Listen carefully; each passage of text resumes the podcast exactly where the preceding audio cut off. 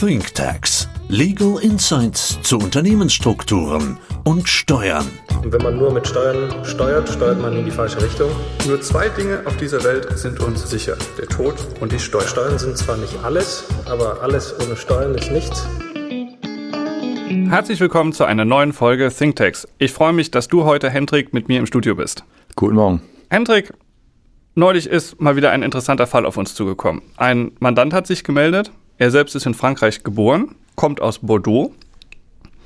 Er ist aber schon als kleines Kind hier nach Deutschland gekommen, damals mit seiner Mutter, während der Vater noch in Bordeaux lebte. Die Familie hat sich immer wieder gesehen, man hat sich gegenseitig besucht und der Vater hat in Frankreich mehrere Modehäuser aufgebaut. Alle Modehäuser werden betrieben in der Form einer SARL, eine Oh Gott, jetzt musst du mir helfen. Wie, wie spricht man das aus? Ich glaube, wenn ich an mein Schulfranzösisch zurückdenke, Société à Responsabilité Limitée. Ich hätte es nicht so gut hinbekommen. Vielen Dank. Im Prinzip ist es eine deutsche GmbH, beziehungsweise eine deutschen GmbH vergleichbar. Der Vater hat damals aus erbschaftssteuerlichen Gründen diese SAL schenkweise schon sehr früh an den Sohn übertragen, was ja gar nicht so unklug gewesen ist. Der Sohn lebt selbst in Deutschland, hat sich von dort aus auch immer mal wieder ein bisschen um die Gesellschaft gekümmert und den Onlinehandel aufgebaut, weil man das Modehaus transformieren wollte zum Onlinehandel hin. Der läuft mittlerweile schon ganz gut und jetzt sieht die Lebenssituation des Sohns so aus, dass er sagt, ich will wieder zurück nach Bordeaux. Ich will näher bei der Familie sein. Vor allem aber will ich das Modehaus so aufstellen, dass es im Prinzip ein kompletter Online-Shop wird oder dass der Online-Shop mindestens gleichwertig wird. Dazu will er nach Bordeaux gehen. Er kann, wie gesagt, auch die Familie mehr sehen und fragte uns, muss ich eigentlich irgendwas beachten, wenn ich dorthin ziehe? Ich muss mich doch eigentlich nur abmelden. Er sagte bei der Gelegenheit noch, dass das Unternehmen einen Wert von mittlerweile schon über 50 Millionen Euro hat und fragte, was nun?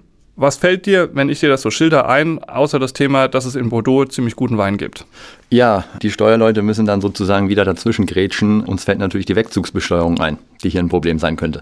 Die Wegzugsbesteuerung. Bevor wir sagen, wieso, erklär noch mal ganz kurz, was die Wegzugsbesteuerung eigentlich ist. Ja, die Wegzugsbesteuerung stellt letztendlich so aus deutscher Sicht quasi sicher, dass ich nicht einfach so mit einem Unternehmen ins Ausland ziehen kann. Also quasi, wenn ich vorhabe, dass ich meinen Wohnsitz oder meinen gewöhnlichen Aufenthalt jetzt ins Ausland verlagere, dann sagt Deutschland quasi an der Grenze, äh, stopp, ja, wir verlieren das Besteuerungsrecht an dieser GmbH und da möchten wir natürlich nochmal jetzt so eine Schlussbesteuerung machen, sprich wir unterstellen quasi, dass du in dem Moment, wo du wegziehst, beziehungsweise kurz vorher, unterstellen wir quasi eine Veräußerung dieses Unternehmens.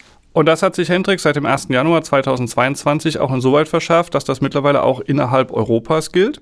Genau, du hast ja angesprochen, wir haben hier einen Frankreich-Bezug. Bis Ende 2021 war das eigentlich gar nicht so ein großes Problem, weil innerhalb der EU oder auch des EWR-Raums konnte ich mich relativ frei bewegen. Sprich, wenn ich eine Kapitalgesellschaftsbeteiligung hatte, konnte ich ins Ausland ziehen, ich konnte wieder zurückkommen, ich konnte in ein anderes europäisches Land ziehen, weil eben diese Wegzugssteuer, die wurde unbefristet, wurde die quasi gestundet.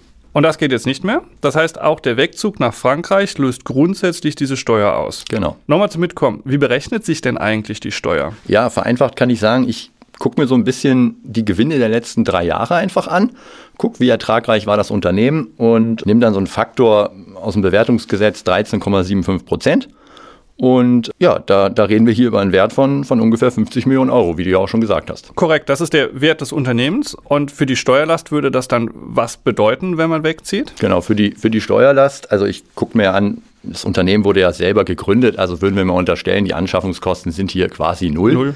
Ja, und bei der Steuer reden wir dann hier über 16 Millionen ungefähr. Ja, weil es wird quasi eine Besteuerung so wie eine normale Kapitalgesellschaft, wenn ich die veräußern würde, hier unterstellt. Also Teileinkünfteverfahren, 27 Prozent, 30 Prozent, ungefähr so ein Drittel. Ja, und dann kommen wir ungefähr eben auf die 16 Millionen.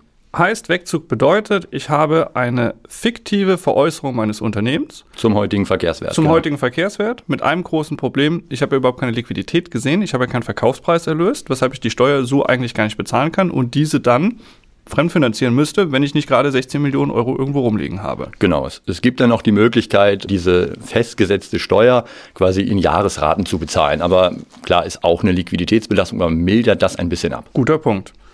Nur er sagte, das ist ja alles schön und gut, was ihr mir hier erzählt, aber das trifft doch auf mich überhaupt nicht zu. Ich wohne und lebe zwar in Deutschland, ziehe jetzt nach Frankreich, insofern grundsätzlich ja, aber ich bin doch gar nicht an einer deutschen Gesellschaft beteiligt. Also ihr habt vorhin übersetzt, SARL ist vergleichbar einer deutschen GmbH, aber es ist ja keine deutsche Gesellschaft, sondern es ist doch eine französische Gesellschaft. Und wenn ich jetzt von Deutschland nach Frankreich ziehe und an einer französischen Gesellschaft beteiligt bin, dann greift das doch gar nicht. Oder? Ja, das ist dieser, dieses Argument, was man relativ oft hört, ja, dass man eigentlich denkt, na, wieso, ich ziehe aus Deutschland weg, das bezieht sich nur auf deutsche GmbHs, aber das ist eben nicht so, weil die Wegzugsbesteuerung im, im Außensteuergesetz, die, die knüpft an eine Beteiligung im Sinne von 17 Einkommensteuergesetz an. Und da wird nicht differenziert, ob das eine Beteiligung in Deutschland, in der Schweiz oder zum Beispiel auch in, in einem anderen EU-Land ist. Das bedeutet, auch wenn er mit dieser französischen Gesellschaft wegzieht, muss er damit rechnen, dass ihn in diesem Fall ungefähr 16 Millionen Euro Steuerlast treffen würden. Ja. Damit muss man sagen, ist der Umzug für ihn zunächst mal gestorben, weil das würde er sich nicht leisten können. Selbst wenn du sagst, man kann das teilweise Stunden bzw. strecken, das Thema, das wird ihm liquiditätsmäßig nicht gelingen und wahrscheinlich auch nicht gefallen. Deswegen stellt sich die Frage, was könnte man denn machen, Hendrik, damit man vielleicht etwas umstrukturiert, um dann doch die Möglichkeit zu haben, von Deutschland nach Bordeaux zu ziehen? Ja, er könnte natürlich hier über die, die Zwischenschaltung, sage ich mal, also zwischen ihm und dieser GmbH, über die Zwischenschaltung einer, einer Familienstiftung, einer deutschen Familienstiftung nachdenken. Guter Punkt. Lass uns vielleicht nochmal ganz kurz resümieren, was eigentlich eine Familienstiftung ist. Eine Stiftung ist eine losgelöste Vermögensmasse. Die Stiftung gehört sich selbst. Sie hat keine Gesellschafter. Und diese Stiftung verzieht natürlich auch nicht, sondern die Stiftung hat einen Sitz, in diesem Fall in Deutschland, zum Beispiel dort, wo er bislang gelebt hat.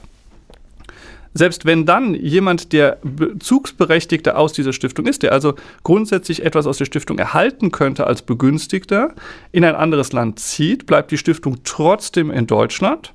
Und weil die Stiftung in Deutschland bleibt, würde sich dann auch die Inhaberschaft, die mittelbare Inhaberschaft der SARL nicht ändern. Aber wie funktioniert das denn? Wie komme ich denn in so eine Stiftung rein? Ja, das ist ein zweistufiger Prozess. Also im, ersten Schritt müsste man sich natürlich das, was du gerade erklärt hast, wir brauchen eine Stiftung, die muss gegründet werden, wir haben dann eine Stiftungsaufsichtsbehörde, Stiftungsgeschäft und so weiter. Das heißt, im ersten Schritt würde man erstmal die Stiftung errichten, sodass die rechtsfähig ist. Ja, das ist eine Familienstiftung, wie du gesagt hast, also Hauptzweck ist quasi die Förderung des Interesses einer Familie, die Versorgung der Familie, Ausbildung etc. zu finanzieren, eben solche Themen. Und dann haben wir eine Stiftung und wenn wir eine deutsche Familienstiftung haben, können wir diese GmbH-Anteile, die wir jetzt haben, oder diese SARL-Anteile quasi an diese Stiftung übertragen im Rahmen einer Schenkung. Verstanden. Und das Schenken an sich würde dann Steuern auslösen? Na, die, die Schenkung von dieser GmbH oder SARL-Beteiligung selbst, die löst einerseits keine Wegzugsbesteuerung aus, weil ich keine Veräußerung habe, was, was für Paragraph 17 entscheidend ist. Und dann muss ich mir natürlich angucken, die Erbschaft und Schenkung steuern. Ja, muss quasi da in eine Detailprüfung gehen, wie setzt sich dieses Vermögen zusammen. Begünstigungsfähig ist es, weil es eine EU-EWR-Kapitalgesellschaft ist mit einer Beteiligung größer 25 Prozent. Und dann im nächsten Schritt muss ich eben diesen Verwaltungsvermögenstest machen. Wäre jetzt ein bisschen äh, zu detailliert darauf einzugehen, aber letztendlich grundsätzlich ähm, kann man von einer Begünstigung eben ausgehen. In der Tat sollten wir vielleicht mal separat in einer Folge über das Thema Verwaltungsvermögen und Finanzmittel sprechen. Das genau. bietet sich in der Tat an. Aber vielleicht hier nochmal etwas vereinfacht gesagt. Er könnte eine deutsche Familienstiftung errichten. In der Tat, das geht in Rheinland-Pfalz, das geht in Bayern. Da gibt es unterschiedlich lange Zeiträume, die man abwarten muss, bis eine Regierungsbehörde das Ganze anerkannt hat. Aber das bekommt man hin. Das ist alles kein Hexenwerk.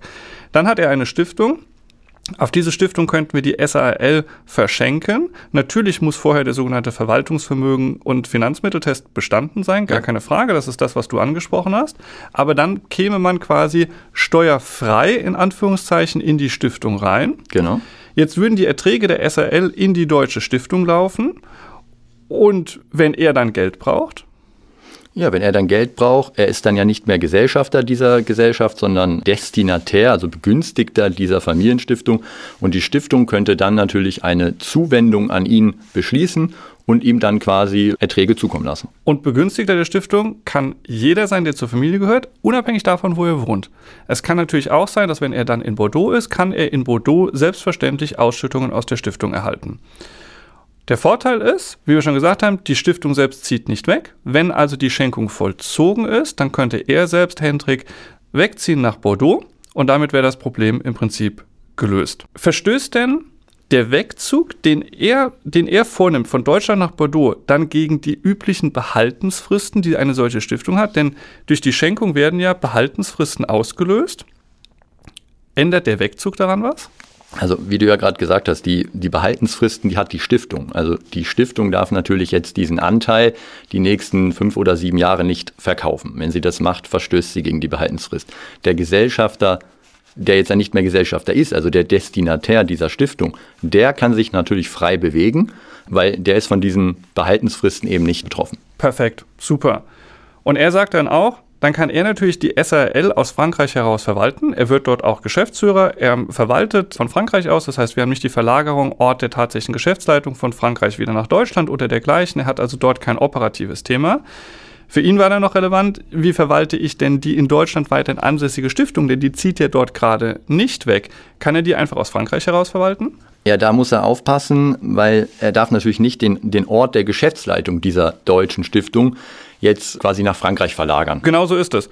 Und dann muss man sich nur überlegen, wie häufig muss er denn für die Stiftung etwas machen? Denn die Stiftung ersetzt ihm ja im Prinzip die Gesellschafterfunktion. Das heißt, einmal im Jahr muss sich der Stiftungsrat und der Stiftungsvorstand treffen und muss im Rahmen der Gesellschafterversammlung der SRL den Jahresabschluss beschließen und eine Steuererklärung machen. Das ist ein Beschluss einmal im Jahr.